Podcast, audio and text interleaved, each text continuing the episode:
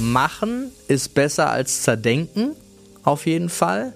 Aber schaut unbedingt, dass ihr das Machen euch auch leisten könnt. Es gab gerade eine Anfangszeit, wo ich kaum geschlafen habe, wenig Geduld hatte und so weiter und so fort. Da war ich auch relativ unausstehlich anderen Menschen gegenüber. Vielleicht wollte ich auch einfach zu sehr dran glauben, weil man bei Freunden glaubt man ja immer irgendwie dran.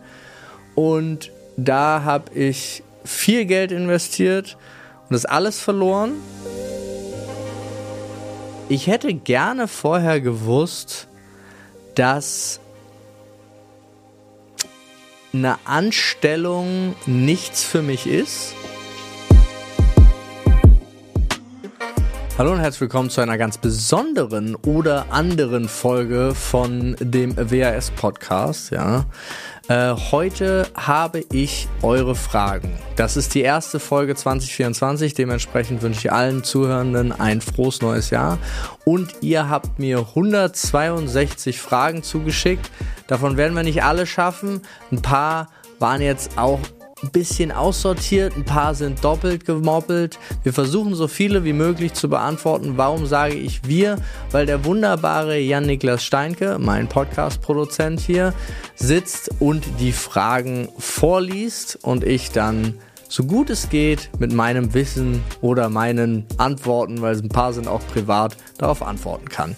Ich wünsche euch wie immer viel Spaß und äh, ja, Feedback ist erwünscht.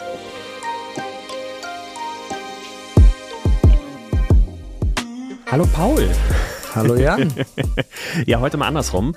Ähm, fangen wir direkt an mit der ersten Frage. Und zwar von deinem allerersten Gast, äh, Dennis Bramm, kommt die Frage: Kannst du mein Mentor werden? Ich möchte etwas von deinem Glanz. Äh, alles klar. Dennis, für dich gerne. Ansonsten ist Mentoring eher sowas, was ich in meinen mein späteren Zeitpunkt meiner Karriere legen würde. Okay, na mal gucken, er wird sich ja bestimmt bei dir melden.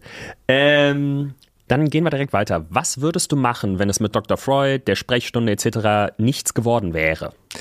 Ich glaube, ich würde trotz, also was heißt trotzdem, ich würde prinzipiell, wie ich auch vorher war, im Marketing und im Online-Marketing arbeiten, denke ich. Die nächste Frage schließt, glaube ich, auch ganz gut an. Warst du immer feiner mit vor der Kamera, vor tausenden Menschen zu agieren?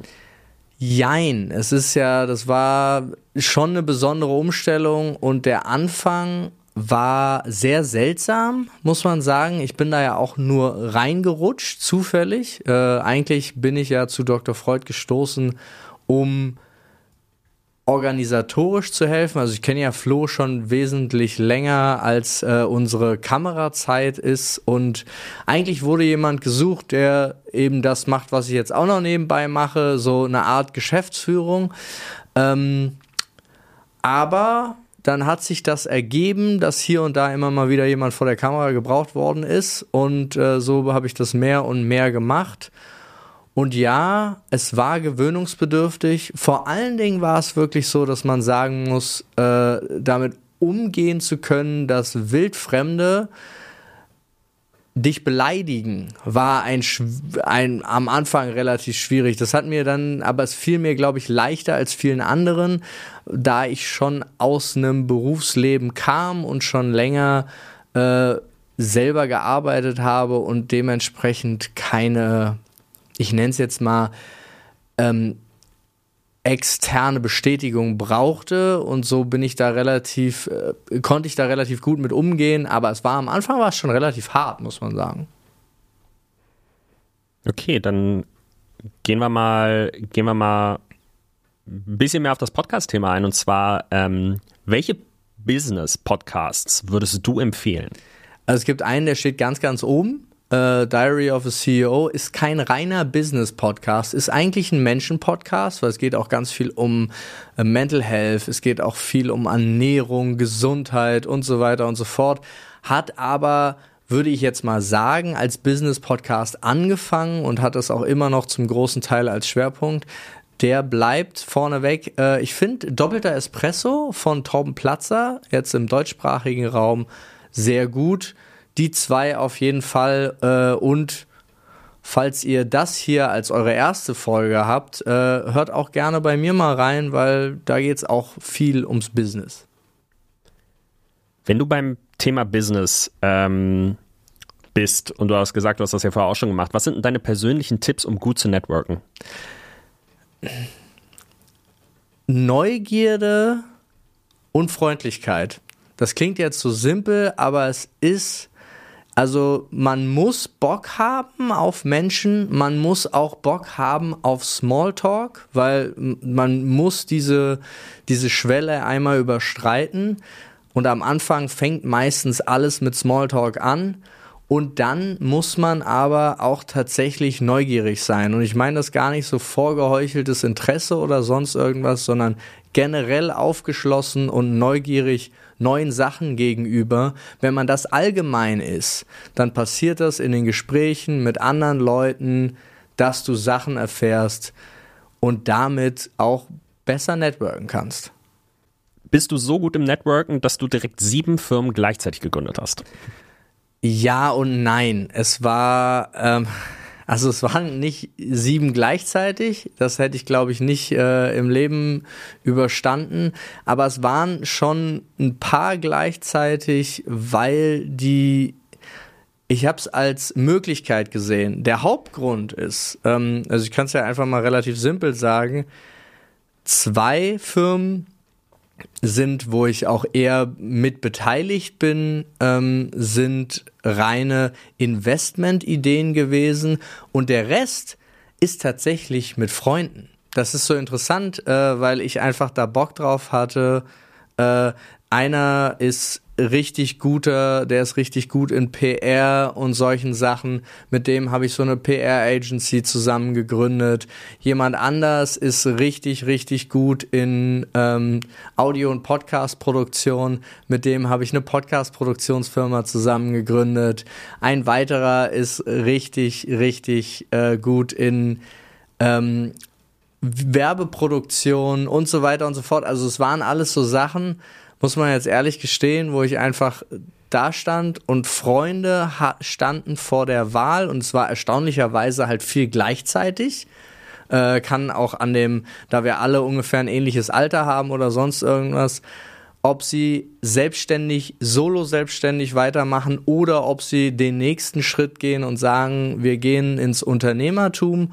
Und da bin ich äh, dann bei vielen einfach mit eingestiegen. Und das bin ich ja auch nicht alleine, sondern das ist, äh, ich glaube, jetzt bei den Neugründungen gibt es keine einzige, wo, nee, gibt es nicht, wo meine Frau nicht auch mit dabei ist. Also das machen wir zusammen. Wenn du jetzt gerade nicht Firmen gründest, dann machst du ja diesen geilen Podcast. Also ich nenne es nicht geilen Podcast, sondern die Frage ist so formuliert. Wie bist mhm. du denn auf die Idee für diesen geilen Podcast gekommen? Na, ich hatte, also relativ simpel kann man sagen, ich habe richtig, richtig ähm, Blut geleckt am Podcasten. Das hat mir sehr, sehr viel Spaß gemacht, äh, seit ich äh, jetzt bei, was sind's Gott, seit 280 Folgen oder so bei der Sprechstunde dabei bin. Und ähm, dann bin ich Vater geworden und bin sehr, sehr, sehr, sehr viel spazieren gewesen. Äh, Gerade mit einem äh, neugeborenen Kind, viel getragen, viel im Kinderwagen und so weiter und so fort. Und dann habe ich angefangen, Podcasts zu hören. Und zwar so unglaublich viele Podcasts.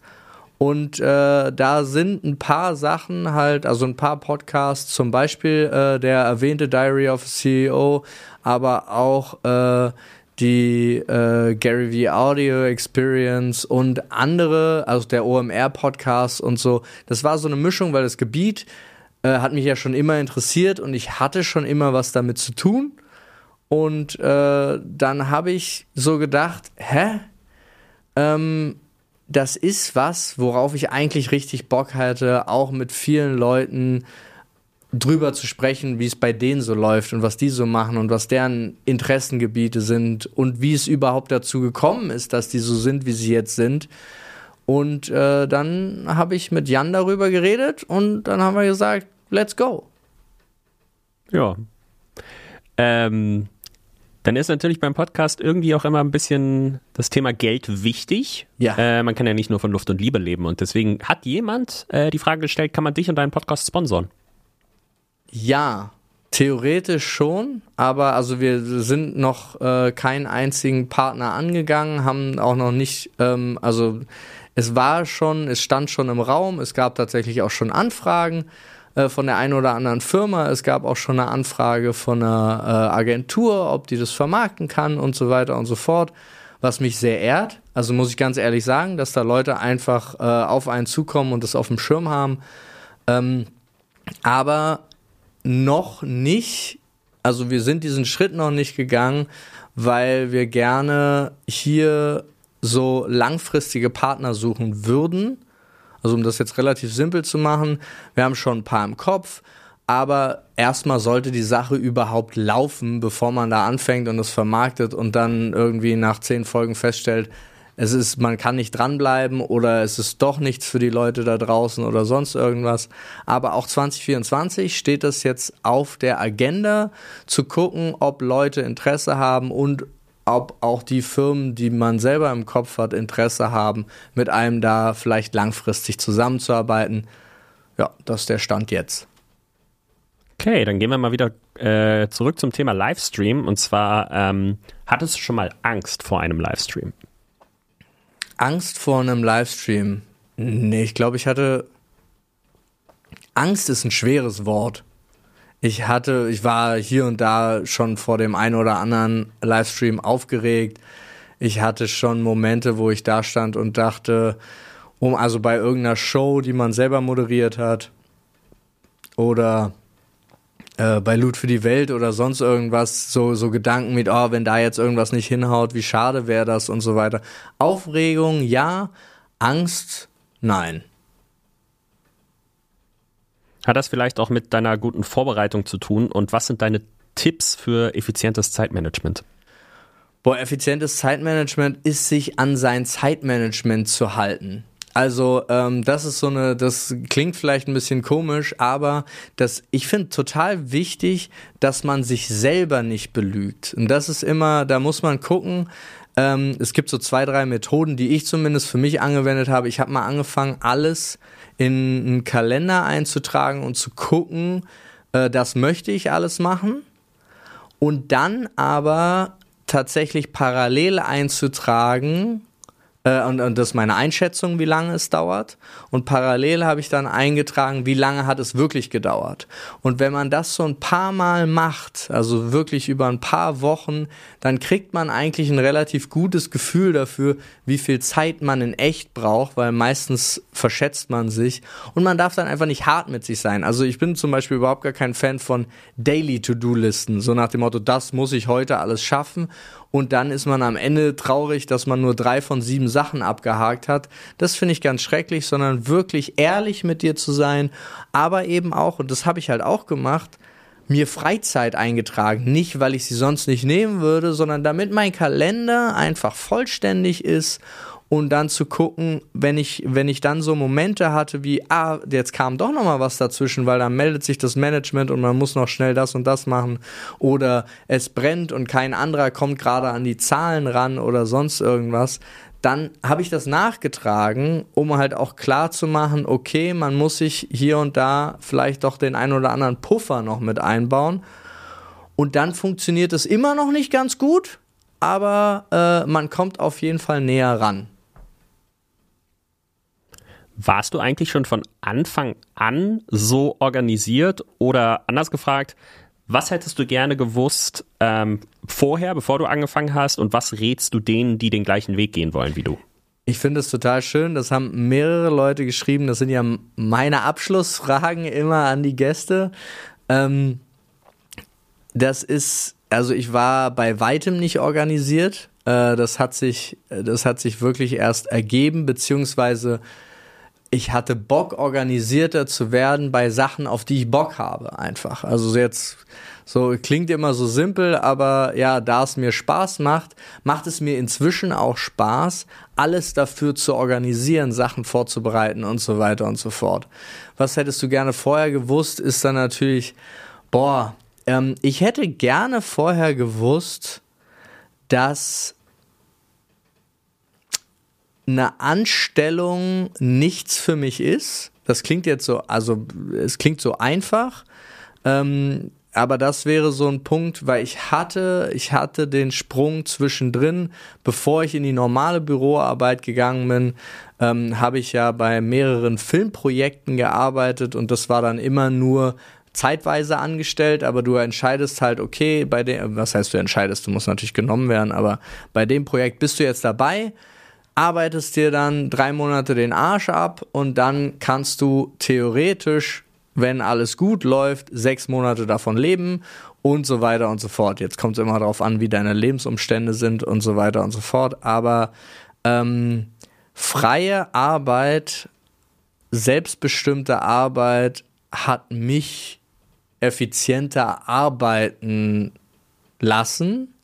Umgekehrt bin ich aber auch sehr, sehr froh, dass ich hier und da äh, von, von Kartenabreißer beim Kino bis äh, irgendwie Fließbandarbeit beim Pharmakonzern über im Marketingbüro als Angestellter zu arbeiten und so weiter und so fort, ähm, um die Seite erlebt zu haben, um das auch gut nachvollziehen zu können, wie das ist, auf der Seite zu sein. Und was würde ich mir selber auf den Weg geben, wenn, äh, was würde ich Leuten auf den Weg geben? Oh, ich sag's immer wieder, aber ähm, überstürzt nicht, sondern, also es gibt zwei Sachen. Machen ist besser als zerdenken, auf jeden Fall, aber schaut unbedingt, dass ihr das Machen euch auch leisten könnt. Also das ist so ein Punkt, äh, ich würde mich nicht einfach in die Selbstständigkeit stürzen, ohne ein finanzielles Polster zu haben, was das erlaubt. So. Am liebsten würde ich eigentlich jedem immer empfehlen, macht irgendeinen Job, ähm, der euch nicht kaputt macht, wenn es nicht das, wenn ihr nicht den Job findet, den ihr gerne machen wollt und baut euch nebenbei eure Karriere auf. Also ein Job, der die Miete bezahlt, der euch aber auch nicht kaputt macht. Das wäre mein Tipp. Und aber macht es. Also das meine ich auch. Es ist nicht, denk nicht lange drüber nach, was soll das jetzt werden, oh, was sind meine exakten Pläne, sondern geh los und mach es. Du hast ja gerade gesagt, du hast so super viele Jobs auch vorher schon gemacht in den verschiedensten Positionen und bist jetzt nicht, ich sag mal so, von Tag 1 an Geschäftsführer gewesen. Nee. Ähm, wie hilft dir das dabei, den Überblick zu behalten über deine ganzen Firmentätigkeiten oder was ist das? Den Überblick zu behalten, da gibt es zwei Faktoren, die mir, die mir sehr, sehr gut helfen. Das ist einmal meine Frau. Äh, also Nadine hilft da sehr, sehr gut. Und auf der anderen Seite sind es die Leute, mit denen ich die Firmen zusammen gemacht habe, weil äh, die geben mir, wenn ich nachfrage, den Überblick, den ich brauche, außer bei denen, in denen ich dann in der einzigen Führungsposition bin oder Hauptführungsposition, da muss ich mir halt selber den Überblick verschaffen, aber dafür habe ich es dann auch gewählt. Okay. Das ist jetzt eine Frage, die ich gerade selber, glaube ich, dir auch mal gerne gestellt hätte. Deswegen bin ich ganz froh, dass ihr da gerade steht. Ähm, wie sahen deine ersten Investments aus? Also, was war es? Waren es Anleihen, Aktien, Fonds, Immobilien oder was war das? Und äh, vielleicht das ist eine Frage, die ich dazu hätte. Warum hast du damit angefangen? Boah, also jetzt ist, was auch immer man als Investment sieht. Ich habe, glaube ich, noch vor Aktien vor allem eine Firma gegründet. Eine Firma war, glaube ich, das erste Investment überhaupt. Ähm, und das lag daran, dass ich mich dafür tatsächlich schon immer interessiert habe. Liegt auch ein bisschen natürlich auch an meinen Eltern, die äh, beide äh, in Firmengründungen in ihrem Leben schon gemacht haben. Ja? Äh, also dementsprechend ich das gesehen habe. Wir haben nicht viel intensiv darüber geredet früher ähm, aber äh, ich trotzdem gesehen habe, wie das ist und mich auch äh, einfach selbstständig damit beschäftigt habe. Jetzt nicht so viel Wissen angeeignet. Ich hatte das Buch Fit für die Geschäftsführung, einer GmbH. Ich glaube, so hieß das. Äh, da habe ich, glaube ich, die erste Hälfte von gelesen und dachte, ja, reicht. Little did I know. Also das kann man auch wirklich sagen, das hatte so, das hatte so gar nichts mit der Realität zu tun. Und dann habe ich mich, ähm, das basierte dann auf Dennis. Dennis hat mich, äh, hat mir Aktien näher gebracht und das Interesse daran und ähm, hat mir das alles erklärt. Das ist natürlich ein super Vorteil, wenn du jemanden hast, der da so ein Crack drin ist und auch Bock hat, einem das zu erklären. Und er hat sich mit mir hingesetzt, hat mir erzählt, wie das läuft, wie es funktioniert, wie man das macht, hat mir sogar die Accounts eingerichtet bei äh, dem einen oder anderen Broker und äh, hat mir da Automatisierungen eingestellt und dann haben wir das gemacht und dann meinte er, ab jetzt kannst du selber machen. Ja, es ist genau bei dem ersten Investment geblieben. und dann habe ich ähm, diese App Scalable war das, glaube ich. Äh, da hat Dave, äh, der YouTuber Dave und äh, Finanzfluss, die haben dazu ein Video gemacht. Und das habe ich ausprobiert. Äh, und es ging zu einfach. Und da habe ich dann meine Finanzstrategie für mich entdeckt. Nämlich, ich investiere in Sachen, die ich alltäglich benutze. So. Da habe ich dann in Firmen investiert, die ich alltäglich benutze und die an der Börse gelistet sind. Und ich muss sagen, also jetzt relativ simpel runtergesprochen, hat äh, bisher 30% Rendite. Ja. Also ganz gut. Ja. Wer, äh, was du gerade auch von Dennis erzählt hat, wer die erste Folge noch nicht gehört hat mit Dennis, der kann sich jetzt nochmal anhören, weil da geht es auch nochmal so ein bisschen um seine Geschichte und wie er dazu kam. Und dass er so ein, so ein, so ein ich nenne es jetzt mal ein Crack ist in dem Thema. Ja. Äh, war auch für mich mega interessant. Ähm, man hat ja jetzt aus den, aus den Antworten deiner Fragen schon so ein bisschen rausgehört, äh, dass du sehr, sehr, sehr, sehr, sehr viel machst. Mhm. ähm, Hast du manchmal das Gefühl, dass dir Familie dabei zu kurz kommt? Und wenn ja, was möchtest du dagegen machen? Oder was machst du vielleicht schon dagegen? Äh, ja und nein. Also es ist, ich, boah, es ist so hart, weil ähm, ich verbringe so viel Zeit mit meiner Tochter wie nur geht, nebenbei. Was zu kurz kommt, ist eher alles andere an Familie und Freunde. Also mein Leben besteht, was nicht schlimm ist. Also ich fühle, ich fühle nicht so sehr, dass mir was fehlt, ähm, sondern es ist schon ziemlich erfüllend, aber es ist halt, ich fahre ins Büro, arbeite, fahre nach Hause, äh, Nadine und Victoria. Zwischendrin wird immer noch ein bisschen gearbeitet und ein, vielleicht zweimal die Woche, äh, wenn man richtig Glück hat, äh, sieht man noch mal jemand anderen. So, das war vorher natürlich sehr viel, sehr viel mehr. Also ich würde eher sagen, dass meine Freunde zu kurz kommen, äh, anstatt meine Familie. Und was tue ich dagegen? Naja, das Kind wird älter. Also man muss ja auch einfach sagen, seit es in die Kita geht, hat man wieder ein bisschen mehr Zeit, äh, dass man hier und da mal äh, eine Nacht äh, bei den Großeltern verbringen kann kann man auch mal wieder ausgehen und so weiter und so fort. Also das ist so, äh, beziehungsweise es ist jetzt auch so, wir, wenn wir, wir können mit ihr zusammen auch essen gehen oder zu Freunden einen Spieleabend auf jeden Fall machen. Also das ist, das ist das, was dagegen passiert, ist einfach nur, dass äh, Victoria immer selbstständiger wird. Hast du das Gefühl, dass du trotz dessen, dass du so viel gerade machst, in so viel involviert bist, das Gefühl hast, dass du trotzdem noch selbstständig in deinem Job bist? Gerade weil du ja auch gesagt hast, du bist kein Mensch, der angestellt funktioniert. Ja und nein. Also es kommt immer darauf an, welchen. Äh, welchen Job. Es gibt äh, ja zum Beispiel, wenn wir es jetzt aufs, äh, auf Dr. Freud beziehen, äh, ist ja auch viel eine Teamentscheidung. Aber auch da haben wir ja das so, dass wir unterschiedliche äh, Schwerpunkte haben und unterschiedliche Aufgabenbereiche. Also umso klarer die Aufgabenbereiche verteilt sind, umso selbstständiger fühlt sich das auch wieder an, weil man klar verantwortlich ist für seine Bereiche und Äh, trotzdem findet natürlich viel in Absprache statt. Aber ja, es gab zwischendrin mal so Momente, das kann ich auch einfach sagen, wo man so das Gefühl hatte, ui, jetzt sind unsere Gedanken, wo wir hinwollen, jetzt nur darauf bezogen, wirklich in drei verschiedene Richtungen.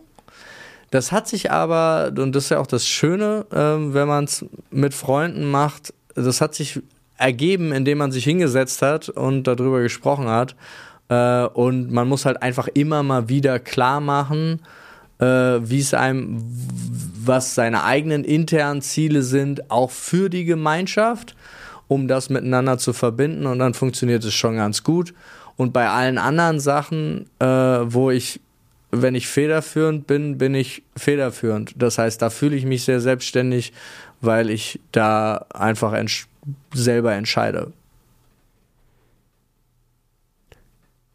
Was ist deiner Meinung nach der wichtigste Schritt, um sich selbstständig zu machen? Ja, das hatte ich, also das, was ich eingangs schon mal gesagt habe, nicht eingangs, aber eben, ähm, ich finde es sehr, sehr wichtig, dass man sich selber keinen Druck macht und trotzdem, und das kann man nur, indem man sich in irgendeiner Form parallel abgesichert hat. Aber der, das rate ich eigentlich nur gerne. Aber die Wahrheit ist, wenn ich jetzt drüber nachdenke, der wichtigste Schritt ist das Machen. Es klingt so komisch, aber mach nur den ersten Schritt und die anderen kommen danach, weil es ist zwar eine Floskel und so weiter und so fort, aber es ist halt kein Sprint, es ist ein Marathon und den kann man auch Schritt für Schritt gehen, das ist gar kein Problem. Du hast ja gerade gesagt, ne, man soll auch sich absichern, man soll vielleicht auch was anderes machen, was die Miete zahlt. Ähm, jetzt haben manche Menschen ja mehr Druck als andere, zum Beispiel durch Kinder. Ja. ähm, hat sich da bei dir krass was verändert? Vielleicht auch so von deinem, von deinem Gefühl her, von deiner Verantwortung her mit Kind im eigenen Leben? Ja, alles. Also ganz, ist relativ simpel. Es hat sich alles verändert äh, und die Prioritäten sind anders geworden, aber es hat sich viel zum Besseren verändert. Nicht Zeit, Zeit nicht, nicht, ähm, nicht Geduld, die ist wirklich, also die Sache ist gerade, gerade in der Anfangszeit wird eigentlich alles, alles, was man noch an zusätzlicher Energie hat, ähm, gibt man gerne, aber gibt man halt dem Kind. So, und sonst kriegt die keiner mehr ab. Also ich weiß auch, äh, ich, es gab gerade eine Anfangszeit, wo ich kaum geschlafen habe, wenig Geduld hatte und so weiter und so fort. Da war ich auch relativ unausstehlich anderen Menschen gegenüber. Ähm, hier und da, äh, der, die meisten haben es also es war jetzt nicht so, dass ich ein riesen Arschloch war, aber er hatte halt eine viel kürzere Zündschnur und so weiter und so fort.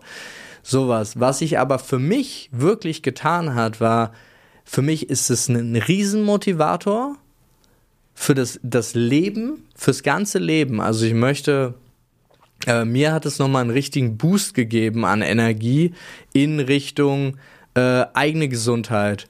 Lange, also lange für dieses Kind da sein zu können, in Richtung von was ist wirklich Liebe, richtig absurd. Also das ist so, ähm, ich gehe davon aus, dass alle, die, das klingt jetzt immer so komisch, aber alle, die eigene Kinder haben, verstehen das. Es ist ein Mensch, den du nicht kennst, der von jetzt auf gleich da ist und für den du alles tun würdest, ist ein komplett anderes Gefühl, als du jemals selber empfunden hast vorher. Also für mich hat es eine komplett neue Gefühlswelt bei mir entwickelt, äh, hat mich auch äh, zu Teilen wesentlich empathischer gemacht und mir aber auch eben gezeigt, boah, es ist doch einfach wichtiger, klar seine Meinung zu kommunizieren und seine Wünsche zu äußern, anstatt äh, sich zu verbiegen, um irgendwie dazustehen und zu sagen, jo, ich mach's jetzt allen 396 Leuten um mich herum irgendwie recht, sondern ähm, es hat halt einfach, wie gesagt, am Anfang alle Prioritäten neu gesetzt, aber wie ich finde, richtig gesetzt. Also kann man Victoria schon so ein bisschen als deine beste Investition in deinem Leben bezeichnen? Oh, das ist, das ist schwierig, weil das ist auch ich. Ist vielleicht. Nee, pass auf, äh, anders. Nadine ist die beste Investition meines Lebens. Ja. Und äh, Victoria ist die beste Rendite. Oh, das ist, das ist, das ist eine schöne Metapher. Ähm, was ist denn, wenn wir jetzt dabei sind, was ist denn die schlechteste oder die größte Fehlinvestition, die du bisher getätigt hast?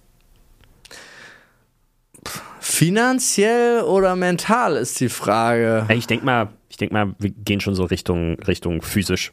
Also finanziell habe ich äh, zum Beispiel mit, äh, ich gehe jetzt null ins Detail, aber auch mal mit einem Freund äh, zusammen, der mir eine fantastische äh, von sich Idee verkauft hat, großartig, äh, wie ich auch dachte und äh, habe mich auch blenden lassen von, von der ganzen Erzählweise vielleicht und so weiter. Vielleicht wollte ich auch einfach zu sehr dran glauben, weil man bei Freunden glaubt man ja immer irgendwie dran. Und da habe ich viel Geld investiert und das alles verloren. Ähm, also so, ich weiß nicht, irgendwas zwischen 20 und 30.000 Euro. Ähm, ich habe nicht genau nachgeguckt. und ähm, das ist aber nicht schlimm.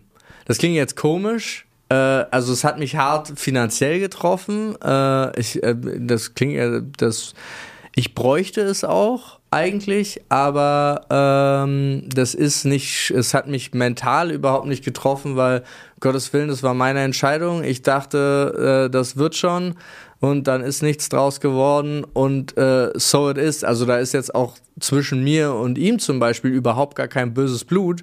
Aber das war so die größte finanzielle Fehlinvestition, würde ich sagen.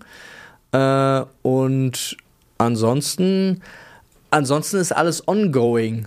Mal gucken. Also es gibt noch so, so Sachen, die sind so in der Schwebe.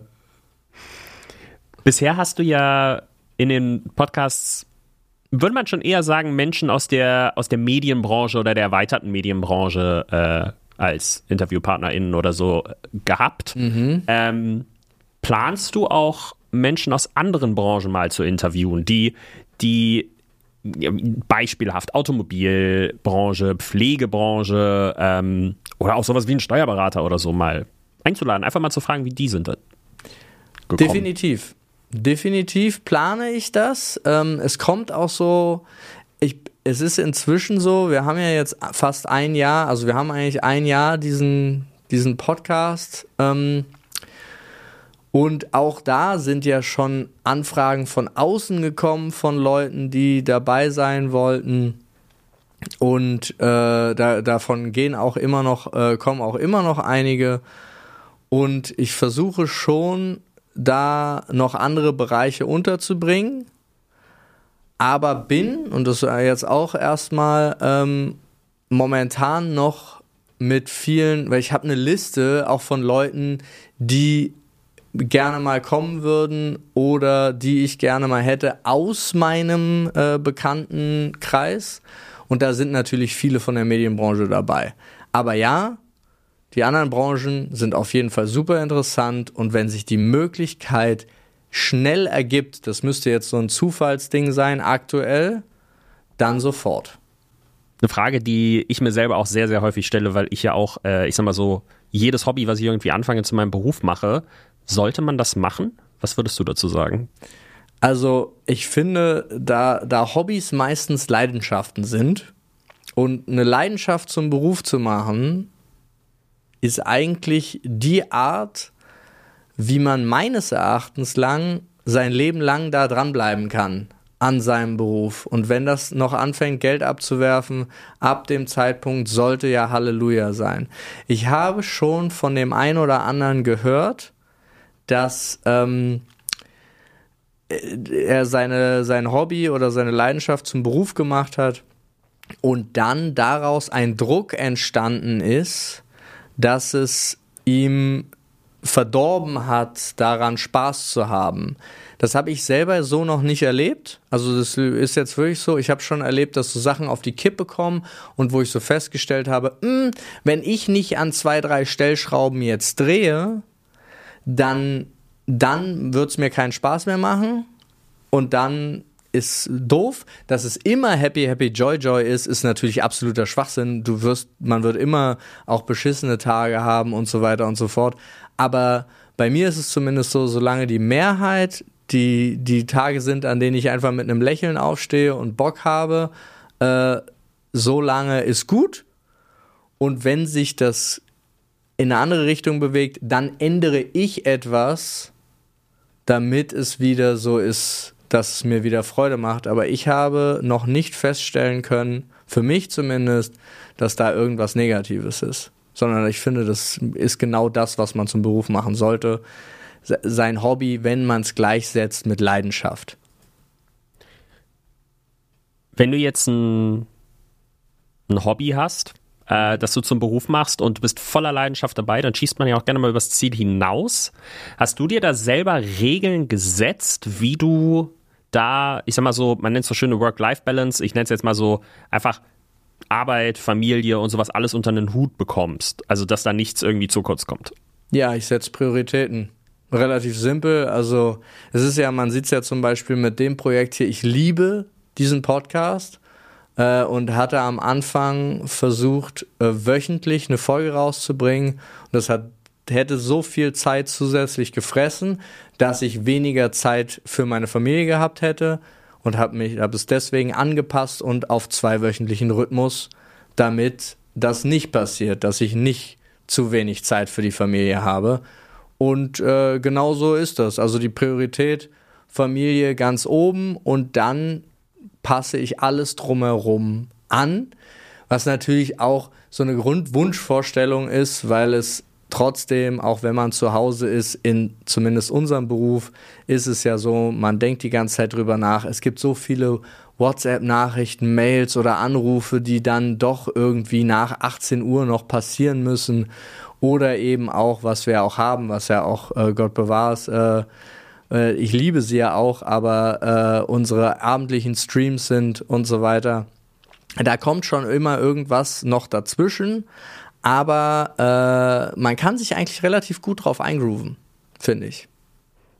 Also Prioritäten setzen, Aufgaben verteilen, einfach sich selber nicht überarbeiten. Ja, obwohl ich Überarbeiten immer ein bisschen schwierig finde. Es geht da eher nur um genug Zeit haben, auch für die Menschen, die man liebt. Das mhm. ist wichtig, weil ich persönlich habe, zumindest so wie es ist, momentan habe ich keine Möglichkeit, mich zu überarbeiten.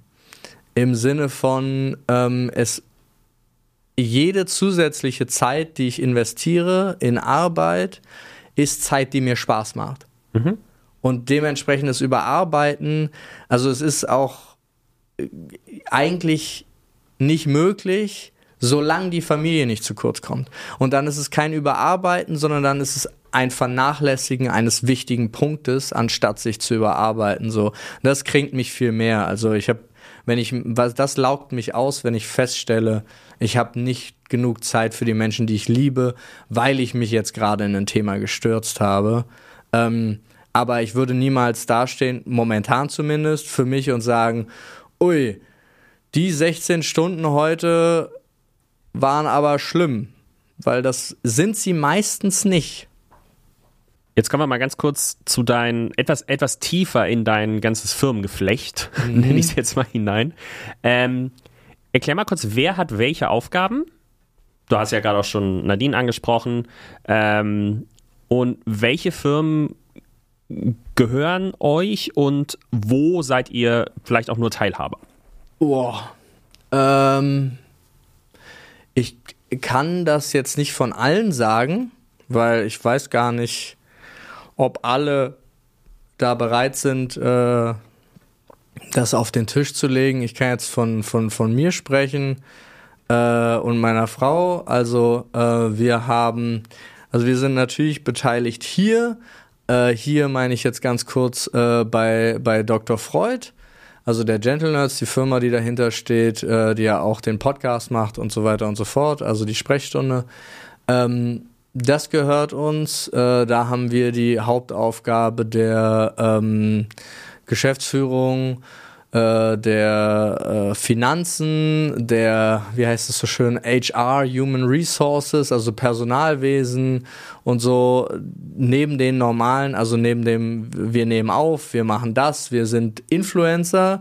Äh, firmenmäßig äh, machen wir das hier äh, hauptsächlich und äh, dann habe ich noch ein paar Beteiligungen, wie zum Beispiel diese Podcast-Firma, wovon ich dann pro, äh, profitiere, indem ich relativ vergünstigten Podcast-Produzenten habe. Äh, auf der einen Seite, auf Schön der anderen gesagt. Seite, ähm, äh, da ist eigentlich, was ist hauptsächlich beratender Natur? Würdest du auch sagen, Jan? Ja. Ne? Ich mische mich ja übers, ins Tagesgeschäft überhaupt nicht ein. Nee, genau sondern äh, wenn irgendwelche Fragen sind, gerade äh, was äh, Buchhaltung, rechtliches, Firmenverträge oder sowas da oder vielleicht auch hier und da, wie man, wen man mal anpacken sollte. Das ist Networking, mache ich zum Beispiel für alle, also egal äh, was. Das, das mache ich auch für Leute, die, bei denen ich nicht beteiligt bin oder sonst irgendwas. Ähm, also ich habe noch nie, wenn irgendjemand zu mir kam, also jemand, den ich kenne und wollte den Kontakt von jemand anderem, den ich kenne, habe ich nicht gesagt, hm, ich mache jetzt den Vermittler und nimm immer irgendwo 5% Share, sondern ja klar, ich frage, ob äh, hier die Nummern austauschen können. Ja, okay, okay. Also das, das äh, finde ich auch, finde ich auch irgendwie bescheuert. Aber das mache ich für alle. Dann gibt es ähm, bei manchen Unternehmen, bei einer Agentur zum Beispiel, bin ich auch eher ähm, Ah, da bin ich so für Online-Kampagnen zuständig, weil ich da äh, das ja auch gelernt habe durch meine äh, frühere Firma. Es war ja eine reine Online-Marketing-Unternehmen, wo ich Geschäftsführer war, ähm, die das gemacht hat. Äh, boah, bisschen hier und da Produzent. Ich bin, ach, ich mach so, also das kommt tatsächlich, das ist so eine Frage, die ich eigentlich ehrlich gar nicht beantworten kann, weil es so ein bisschen Tausendsasser-mäßig ist ähm, aber die Hauptsache, die ich immer mache, ist irgendwie Thema Geld, also Finanzen, sei es als Produzent oder die als, äh, als äh, Sales-Typ bekommen oder das als Marketing-Typ ausgeben, äh, wie und Networking. Das ja. sind so meine, meine Hauptsachen, die mache ich bei jedem Unternehmen. Ja, ich würde jetzt auch, wenn ich da mal kurz äh, reingrätschen darf, ich ja. würde dich auch mal abgesehen von der Teilhabe an der Firma, aber auch halt so ein bisschen als den Mentor bezeichnen, was so Business angeht, weil ich komme halt komplett aus dem Technik-Ding mhm. und äh, du hilfst mir da doch bei den ganzen, ganzen, ich sag mal so, Business-Sachen. Das, was dir in die Wiege gelegt wurde. so. Ähm, wir sind ja jetzt beide selbstständig. Ja. Ähm, kann man auch ohne selbstständig sein, zu sein in der, in der Medienbranche Erfolg haben? Ja.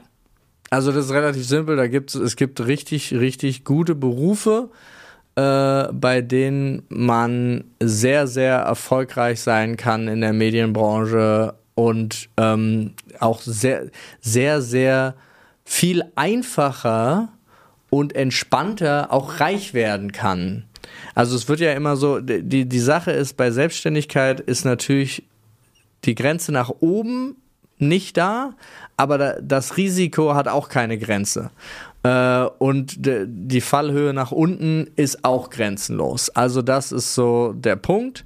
Aber es gibt gerade in der Medienbranche, also werd Tagesschausprecher in, dann verdienst du gut.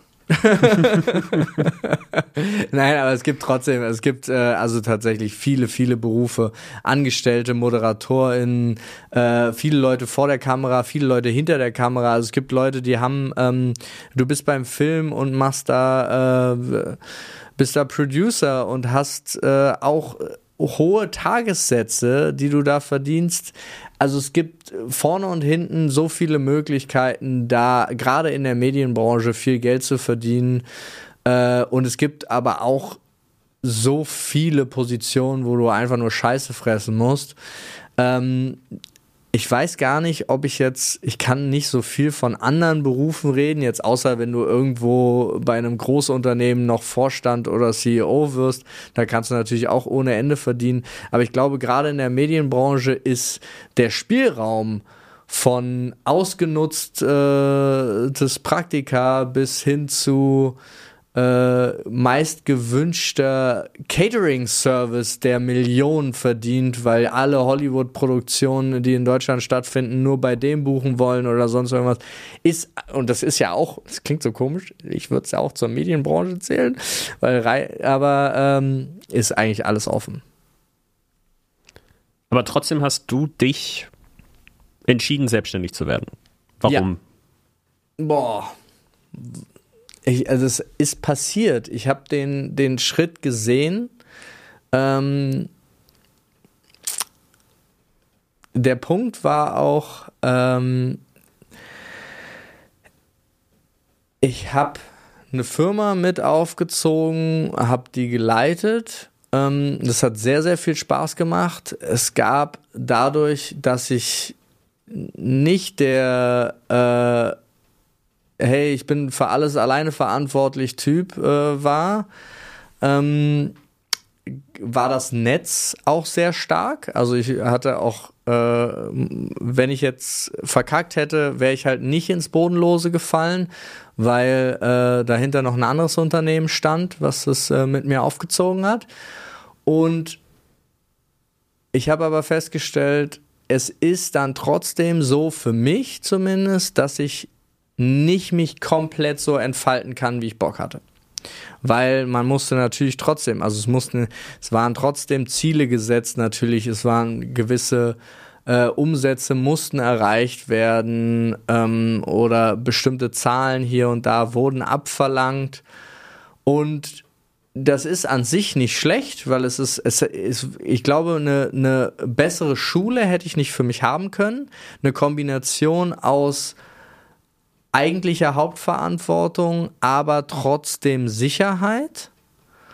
Aber der Moment, als sich ähm, dann auch hier und da Strukturen im, äh, im Mutterkonzern geändert haben und so, waren für mich genau der richtige Moment, um dann die Entscheidung zu treffen. Ich hatte auch Glück.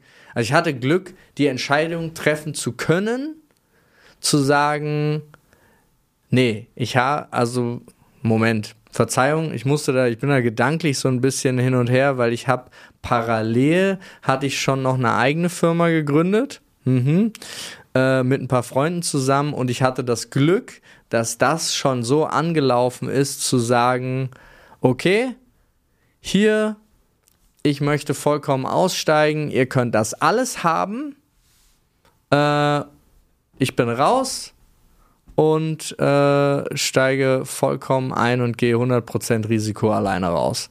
Es passte auch. Muss man jetzt auch sagen. Ich hatte, weiß ich nicht, ich hatte einfach Glück. Ich hatte Glück, dass alles so aufeinander passte, ähm, dass ich mir nicht so große Sorgen machen musste. Äh, Glück spielt ja schon eine, auch bei vielen Sachen eine Rolle. Jetzt ist eine letzte Frage, würde ich jetzt nochmal stellen. Ähm, für heute. Es sind noch jede Menge andere Fragen, aber ähm, die eine letzte jetzt noch. Wir können ja noch mal eine Folge machen. Ne? Ja. ja. Also sind ja noch genug Fragen da. Vielleicht kommen ja auch noch neue dazu. Ähm, jetzt hast du ja deine Rolle anfangs hinter der Kamera gesehen. Ja. Ähm, jetzt nimmst du aber auch natürlich vor der Kamera Rollen ein. Sehr, sehr viele sogar. Ähm, was würdest du denn jemandem als Tipp geben, der sich mit einem Business vor der Kamera, zum Beispiel auf Twitch, auf YouTube, äh, selbstständig machen will. Was würdest du dem raten? Oder der Person? Oh, also zwei Sachen. Egal, was du im Internet machst, das ist da. Wichtig. Ja, muss, muss man aufpassen. Und du könntest der neutralste Mensch der Menschheitsgeschichte sein. Damit wirst du wahrscheinlich weniger Erfolg haben, aber trotzdem ähm, trotzdem wird es jemanden geben, der daran nichts, der das scheiße findet, der was an dir, an dir scheiße findet und so. Also, das ist so ein wichtiger Punkt, wie ich auch gesagt habe, was bei mir am Anfang ein Tick schwieriger war, aber halt ging. Ähm, man muss auf jeden Fall mit, ähm, mit unbegründetem mit unbegründeten Beleidigungen klarkommen. Also so, weil so nach dem Motto, deine Nase gefällt mir nicht. Äh, das ist wichtig. Und oh, musst du Ausdauer mitbringen. Du musst so viel Ausdauer mitbringen bei diesem Job, weil es kann einfach sein, dass du jahrelang nicht dein Publikum findest und es kann genauso sein, ähm, dass du Glück hast und nach wenigen Zeit dein Publikum findest und dann aber durch irgendwas wieder fallen gelassen wirst oder du hast einen Trend mitgenommen, der funktioniert, aber dann dich nicht weiterentwickelt oder sonst irgendwas. Also was ich sagen würde, wenn du dich selbstständig machen willst auf YouTube und Twitch, bring Zeit mit, Wandlungsfähigkeit, dickes Fell und vor allen Dingen muss es dir Spaß machen und selbst, also du musst immer versuchen, unterhalten zu sein. In deiner Form. Also wenn du, ähm, also einen Mehrwert zu bieten. Sagen wir es so. Was auch immer deine Richtung ist, versuche einen Mehrwert zu bieten. Also guck immer darauf, was kannst du den Leuten geben, die dir zugucken und guck nicht darauf, was können dir die Leute geben, die dir zugucken, sondern äh, guck immer darauf, dass du denen was bieten kannst, äh, weil dann kommt dann kommt die Unterstützung von den, von den Zuschauenden von alleine. Mach's auf jeden Fall äh, nicht in erster Linie wegen dem Geld. Das kannst du später machen. Das sind nur schöne Abschlussworte. Dass du etwas gibst, und zwar Antworten auf Fragen.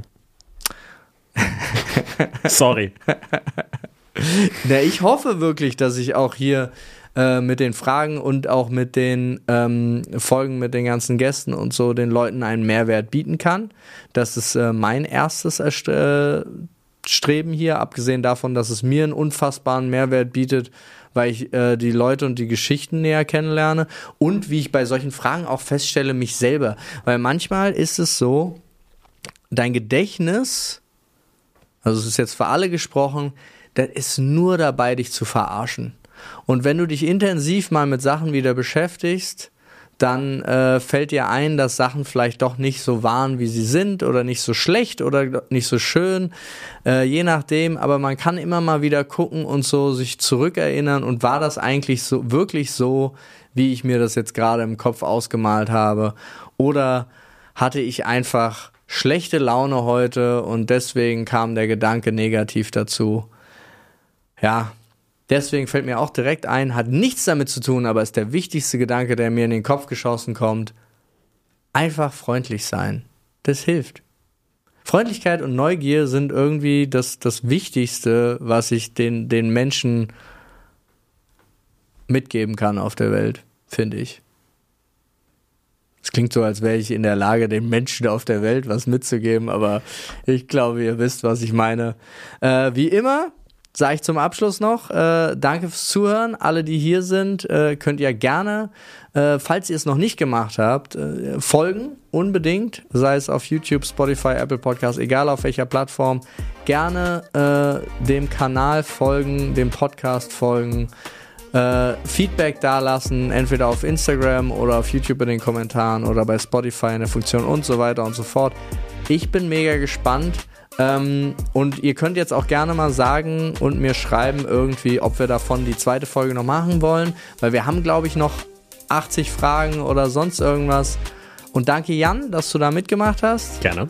Danke euch allen fürs Einsenden natürlich. Und äh, ich kann euch schon mal sagen, nächste Folge äh, wird auch sehr, sehr spannend.